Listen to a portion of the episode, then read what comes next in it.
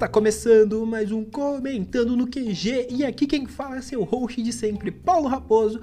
E hoje nós vamos falar de algo para fechar o mês que eu tô devendo, tô devendo, tô devendo, inclusive tem texto para sair em breve. Vai sair provavelmente no mesmo dia desse podcast, ou até um pouco antes. Mas hoje eu vou falar do final de Tokyo Revengers, porque sim, a gente tem que voltar falando de coisa que a gente gosta. Ou não, né? Vamos lá. Mas assim, eu vou falar do final de Tokyo Revengers, ele não entra na pauta regular. Não, não entra. Um episódio que é pauta regular, vocês vão descobrir amanhã. Segredo. Mas amanhã, muito provavelmente, a pauta regular. Enfim, surpresas. Tá, esse episódio tá saindo no dia 30. Mas é um episódio pra gente falar justamente disso. Do final de Tokyo Revengers. Eu estou repetindo muito isso. Mas sempre lembrando vocês, antes de começarmos o episódio. Tokyo Revengers, ele sai no Brasil de forma oficial. Tem os capítulos de Simulpub e tem a versão encadernada. Ambas saem pela JBC, tá? Os encadernados, os Simulpub saíram pela JBC, a versão encadernada sai pela JBC, não é publi, tá? Queria, mas não é. tô falando realmente porque eu tô engasgado com esse final, eu quero falar um pouco desse arco final inteiro, pelo que eu lembro. Futuramente eu vou fazer um episódio mais voltado realmente para Tokyo Revengers, porque eu falei na época do anime que o anime ia bombar, o anime bombou, mais uma para minha conta de certeiro. Eu top, sou top. Desculpa. É assim, eu falei na época que o bagulho ia bombar. Teve gente que não me ouviu, achou que era brincadeira, o raposo é louco. Mas tá aí, ó, o bagulho bombou, fez sucesso. Até já vou começar mencionando que a série, até o presente momento desta gravação. Opa, pera aí que eu acho que eles vão ver o barulho do meu mouse, mas é isso. Até o presente momento, a série tem um total de 102.405 users no MyAnimeList, que é o principal agregador para animes e mangás. É um dos principais, né? Ele tá com popularidade de número 31, ranqueado como número 518 e tem um score total de 8.11 lá no mal, né, no MyAnimeList. Então assim, de notas gerais, a série permanece com uma nota muito boa. A série vinha com uma nota aí de número, uma nota 8, 836, etc, e permaneceu com 8, mesmo após o final, que é extremamente controverso, tem gente que não gostou, etc. Como eu falei no meu Twitter, né, antes de entrarmos na questão do final, esse final de Tokyo Revengers é claramente um final que só quem não acompanhou tanto Shonen na vida vai reclamar. Mas se você acompanha Shonen o suficiente, você já esperava. Tá? Mas assim, já deixando adiantado, já faz 15 dias que esse final saiu, então. Não sei, acredito que todo mundo leu, né, a grande maioria. Mas se você não leu, já quero deixar advertido que teremos spoilers do final. Spoilers do arco final em geral. Então, se porventura você não leu, pula esse episódio, vai pro episódio seguinte, tá? Aguarda o episódio de quinta, ou volta lá pro episódio de Vanguard, tá? Ou algum outro aí ao longo desses episódios que nós temos no feed. Porque é uma coisa bem interessante, tá? Um ponto que eu vou deixar adiantado sobre o final de Tokyo Revengers é que desde que o arco final, de forma geral, começou, eu vi muita gente reclamando, falando assim que era um arco desnecessário, era algo que não precisava existir, muito porque a série em si, ela já não tinha mais o fôlego que teve outrora. Muito fã reclamou ao longo do desenvolvimento, achou que a forma como a série estava sendo desenvolvida era extremamente fraca, né? Teve gente que começou a ver muito defeito, oh, mas a série já foi melhor, não sei o que, sendo que na realidade eu acho que é legal a gente sempre deixar isso evidenciado. A série, ela tinha um foco X, né, no começo, no começo o Takemichi, ele foi pro passado na intenção de salvar a Rina, Tá, eu acho que isso é interessante a gente deixar muito claro. Ele queria salvar a Rina e mudar esse futuro onde ela morria, etc. E ao longo da série, ele vai se desenvolvendo, ele vai percebendo que, assim, ele não quer só salvar a Rina. À medida que ele vai fazendo amizade com os meninos da Toman, à medida que ele vai se entendendo como personagem, ele vai querendo fazer mais coisas, ele vai querendo salvar mais pessoas, ele vai querendo mudar a vida dessas pessoas. E aí entra o primeiro ponto do arco final, que algumas pessoas acham desnecessário quando ele consegue o, good, o final bom, né? O good end, onde ele salvou a Rina, onde ele vai casar com a Rina, onde, tipo, que Saki morre, etc. Só que o Mike, né, não tá junto com eles. Ali, por mais que você queira vir falar para mim, ah, mas era um final justo, não sei o que, não era, porque a ideia do Takemichi era realmente deixar todos os amigos juntos né? Ele queria até que o Manjiro, né? O Manjiro Sano tivesse, o Manjiro não, o Mike tivesse junto com eles. Então não fazia sentido pro pra jornada do personagem Takemichi que um dos amigos dele não estivesse ali. Por isso ele vai atrás, por isso dá todo aquele enrosco, e depois de todo o enrosco que é dado, ele acaba voltando pro passado de novo, para então finalizar aí essa jornada, né, que é esse arco final. Um ponto que eu acho legal da gente mencionar desde já desse arco final é que toda a questão de nova gangue, toda a questão do que acontece com o Mike e todo o desenvolvimento de personagem aqui, ele não é da melhor coisa, da melhor ideia, né? Ele não é das melhores ideias. O Ken Wakui, ele desenvolve muita coisa muito melhor ao longo da história. É perfeito, Paulo? Não. Mas ele sabe desenvolver muitas coisas referentes a dramas de personagens que funcionam muito melhor do que tudo que ele faz ao longo desse último arco. Ele nos apresenta personagens muito interessantes, ele nos apresenta conceitos muito interessantes nesse final, só que nada que realmente a gente olhe e fale é inovador. Ah, mas não sei o que não era. Cara, não é inovador, é shonen. E shonen, como você bem sabe, adulto de 30 anos que tá reclamando desse final, ele não é pra gente, ele é pra molecada de 15 e 16 anos. Tokyo Revengers, ele furou muito essa bolha porque a estética em si da série, especialmente desse começo, ela é muito diferente do que nós estamos esperando. Ela não é necessariamente aquilo que a gente quer, ela é aquilo que a gente está esperando. Então, muita gente que às vezes fica esperando que realmente funcione de uma forma, não entende o que está acontecendo. Então, assim, eu acho que se faz necessário que a gente consiga entender o que está acontecendo para conseguir ter uma melhor ideia do que vai vir a seguir. Esperar muito desse final de Tokyo Revengers, ele é basicamente você ter uma ideia muito deturpada com relação ao que é um shonen. Ah, não tem que ser bom. E aí eu já vou entrar no primeiro ponto de defesa. O Ken Wakui cria um shonen bom. Goste você ou não, Tokyo Revengers é um bom shonen. Ah, mas ele é um bom shonen ele vai do ponto inicial ao ponto final cumprindo exatamente aquilo que ele se propõe, que é amadurecer o Takemichi, porque o Takemichi no começo ele é extremamente bondão, ele só apanha e é uma das principais reclamações. Só que o Takemichi dos últimos capítulos, ele é um outro Takemichi, ele é um Takemichi decidido, ele é um Takemichi que ele realmente quer fazer a diferença. Inclusive, ele tem os melhores diálogos com a Rina, na minha opinião, nesse final, que é a cena que ele tá no hospital chorando depois que o Draken morre, e ele tá se segurando, o bar, o Shifuyu e os outros meninos, tipo, super triste porque o Takemichi morreu, e o Shifuyu putaço porque o Takemichi não chamou ele, e o Takemichi quebrado, e a Rina abraça ele e fala: Meu, você não tem que carregar tudo isso sozinho. Eu tô aqui. E aí, é nesse momento que ele se permite chorar, assim como o momento que ele admite para ela que ele tá com medo de morrer. Isso tudo é bem interessante. O confronto final em si, ele é bem legal. Ele gera alguns momentos bem interessantes. Ele tem algumas quebras de expectativas que depois se desenvolvem melhor, que é bem legal. É óbvio que a gente sabe como isso terminaria. Só que da forma como o roteiro trabalha é bem interessante. A gente fica realmente curioso para ver como é que o Ken Akui vai trabalhar isso, para ver como que isso será trazido à tona. O autor, obviamente, ele não é nenhum gênio, ele trabalha muitos clichês. Ele dá muitos indícios do que ele vai fazer. Eu vi gente, vi gente não, né? Um abraço, Arthur, reclamando de que ah, o impulso negro e não sei o que, pá. E aí, quando isso é explicado, não é explicado de uma maneira genial, não é explicado de uma maneira que eu olho e falo, putz, o Ken super acertou nessa explicação. Só que ele seguiu uma regra que é uma regra universalmente conhecida. Se você apresenta um conceito, você tem duas opções. Ou você caga e anda para esse conceito, finge que ele não existe e segue o bonde, ou você explica. E se você vai explicar, explique minimamente convincente, que é o que ele faz. Não comprei! Foda-se. ele explicou e ele conseguiu convencer algumas pessoas. Entendeu? Então, assim, pode não ser o conceito revolucionário destruidor de mundos. Só que se ele é um conceito que consegue te convencer que aquilo funciona, o resto é resto. E aqui ele faz isso muito bem. Aqui ele entende bem o que ele precisa fazer para que nós, leitores, olhemos aquilo de uma forma muito positiva. Que a gente olhe e fale, putz, é bem legal. Então, assim, todo o desenvolvimento da batalha final, ele é muito bom. Eu não acho arrastado, sou muito honesto em dizer isso.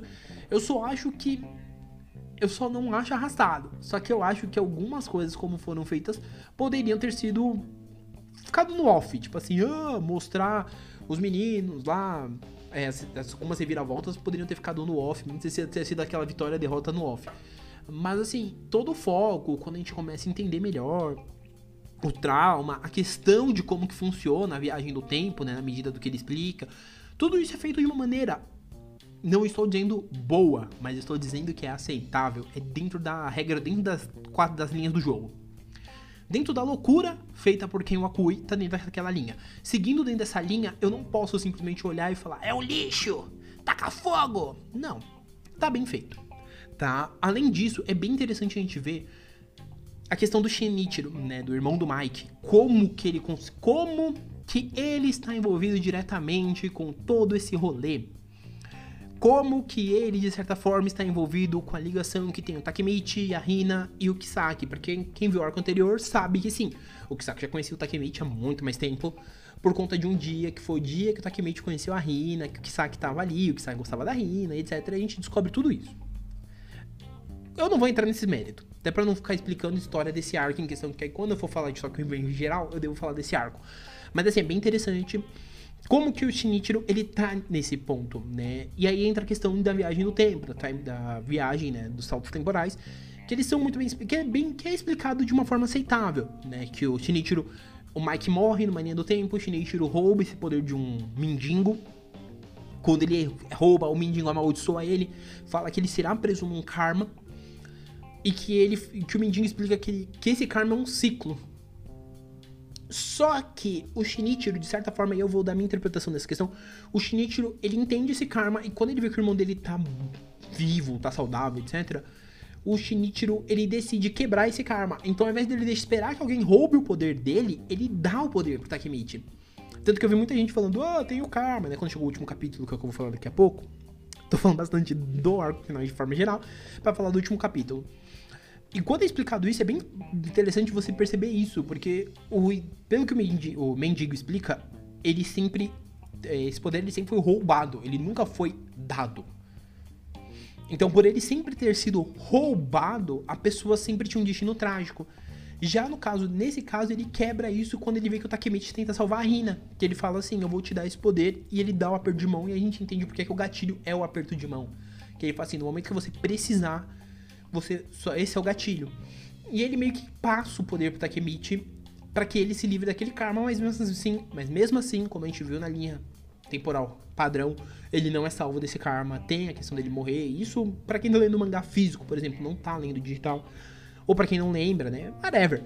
A gente sabe que o irmão do Mike morre, né, quando o Kazutora mata ele quando eles vão roubar a moto pro Mike. Mas assim, ele acaba morrendo de uma forma trágica da mesma, da mesma maneira. Mas o que ele fez pro Takemichi foi meio que quebrar esse karma. Tanto que o Takemichi consegue, sim, no final, ter um final feliz. O que para mim é bem legal, né? E eu fiquei até preocupado dele fazer tal qual o Platinum End estragar o último capítulo. Porque o penúltimo capítulo, ele é bem legal. Ele já sinaliza que, tipo assim, o Mike e o Takemichi junto conseguiram fazer a Toman plau, explodir, expandir muito. Eles montaram todas as divisões, eu acho bem legal essa montagem de como ficou as divisões, unindo todo mundo que apareceu na série.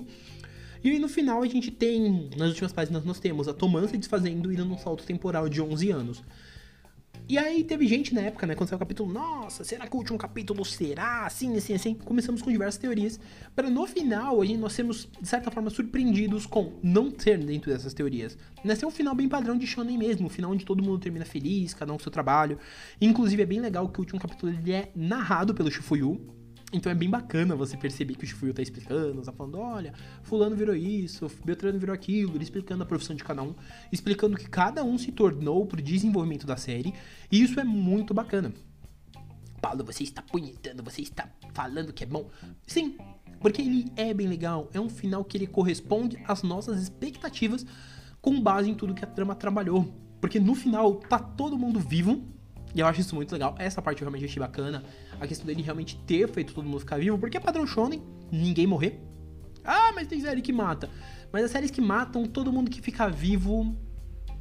Entendeu? Eu entendo que não gostou justamente pela perca de impacto das mortes. Né? A morte do Baja é extremamente emblemática a morte da Emma e assim sucessivamente. Mas desde que ele matou o Draken, já tinha meio que essa ideia de que ele não deixaria o Draken morto, porque o Draken é uma peça extremamente importante tanto para trama quanto para o desenvolvimento tanto do Takemichi quanto do Might. Então assim, ele deixar o Draken morto ia muito contra as ideias do próprio Ken Wakui, eu acredito.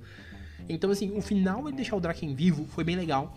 Mesmo que isso tenha vindo junto com reviver o Kisaki, etc, que Por exemplo, Kisaki e o Rama são personagens que eram extremamente ruins, né? Eram meio que agentes do caos. E aqui não, aqui eles viram boas pessoas. É bem legal a forma como ele trabalha isso. É bem interessante. Então, assim, falar que o King Wakui cagou nesse final é um pouco de exagero. É um pouco de não ler shonens o suficiente. E sim, eu vou bater nessa tecla. Você não leu shonen o suficiente para você falar isso. E se você leu, você tá lendo e não tá prestando muita atenção, que é sempre esse padrão. Muitos shonens, eles sempre vão trabalhar na rota que seja mais feliz, que tenha mais personagens vivos, que tenham mais personagens aproveitando bem a vida. Então, a série vai sempre seguir por este caminho, né? Então, assim, é bem interessante isso. Também deixando salientado que o, o capítulo final é muito legal por justamente focar no casamento da Rina e do Takemichi. O que, enfim, também fecha um outro ciclo, né? O Takemichi, ele fecha o ciclo no capítulo, no penúltimo capítulo, de conseguir salvar todo mundo, e nesse último ele fecha o ciclo que faltava, que é o ciclo dele fazer a Rina feliz, como ele promete. Então é bem interessante que o Akui, ele aproveita os dois últimos capítulos para basicamente fechar tudo que ele tinha prometido desde o começo. Um futuro, futuro bom, um futuro feliz para todos, com todo mundo salvo, todo mundo feliz, tá? Por esse motivo, eu não posso falar que o final de Tokyo Revengers é ruim a jornada inteira, ela tem seus momentos montanha-russa e tal, tem os momentos muito bons, tem os momentos que são meio arrastados, tem os momentos que você fica, meu Deus, que uma coisa que você vai fazer, mas esse final ele nem de longe é ruim, ele é um final ok, ele é um final que cumpre aquilo que a série propôs desde o começo, além de amadurecer o Takemichi como personagem. E honestamente falando, eu sou extremamente grato por esse final ser assim, vai ser um final que respeita muita coisa, assim, e tenta ser um final, mesmo clichêzão, mesmo um final good end para todo mundo, mas um final bem bacana que honrou a ideia principal, que ela no final Takemichi conseguir salvar todas as pessoas que para ele foram importantes. Então, sim, é um mangá que, se você gosta de shonenzão em padrão e que é alguns momentos bem interessantes, eu recomendo muito a leitura. Sempre lembrando que Tokyo Revengers ele fecha o total com 31 volumes. Né? Como eu disse, aqui no Brasil a JBC está publicando. Os volumes 5 e 6 estão em produção para sair, né? Os outros, do primeiro, segundo, terceiro e quarto já estão disponíveis. Eu recomendo sim, se você quer começar uma coleção e você quer só pela diversão mesmo, compra Tokyo Avengers, que é bem legal, tá? Ah, Paulo, eu não quero comprar nacional, porque eu não gosto de mangá nacional. Tem a versão da Kodansha, tá? da Kodansha USA, que inclusive é um 3 em 1. Estou muito surpreso até hoje. É um 3 em 1. Aí fica a seu critério, mas eu, honestamente falando, recomendo a edição da JBC que tá bem bacana, tá? Inclusive tem texto no meu Instagram sobre. Mas é basicamente isso que eu tenho para falar sobre Tokyo Revengers. Leiam se vocês quiserem, é uma boa diversão. É uma série que, honestamente falando, depois até posso olhar e podcast mais geral de Tokyo Revengers falar melhor disso. Mas é uma série que nos outros agregadores também não deve ter caído muito nota geral assim do público. O que prova que sim. Apesar dos pesares, a galera realmente gostou da série, gostou da jornada e achou um final condizente também. Então, assim, recomendo sim a leitura. Vou falar isso nesse episódio, sim. E vamos seguir aí, porque muito em breve temos outras séries da, da Magazine. Tokyo Avengers virou um fenômeno e a Magazine deve ser muito grata a isso, e por hora é isso. Tá? Sempre lembrando vocês, né? Agora, os recadinhos de sempre dessa paróquia. Sempre lembrando que, primeiramente, não deixem de avaliar esse podcast, então, cinco estrelinhas lá, aquela estrela fino do fino. Não deixem de ouvir o podcast que eu falei anteriormente de Tokyo Revengers, que está aqui embaixo. Sim, tem um podcast sobre Tokyo Revengers que estará aqui embaixo na descrição, que é o de número 60. Ouçam ele, que é minhas primeiras impressões, pra vocês verem que na época eu já falava que a série ia ver esse fenômeno que virou.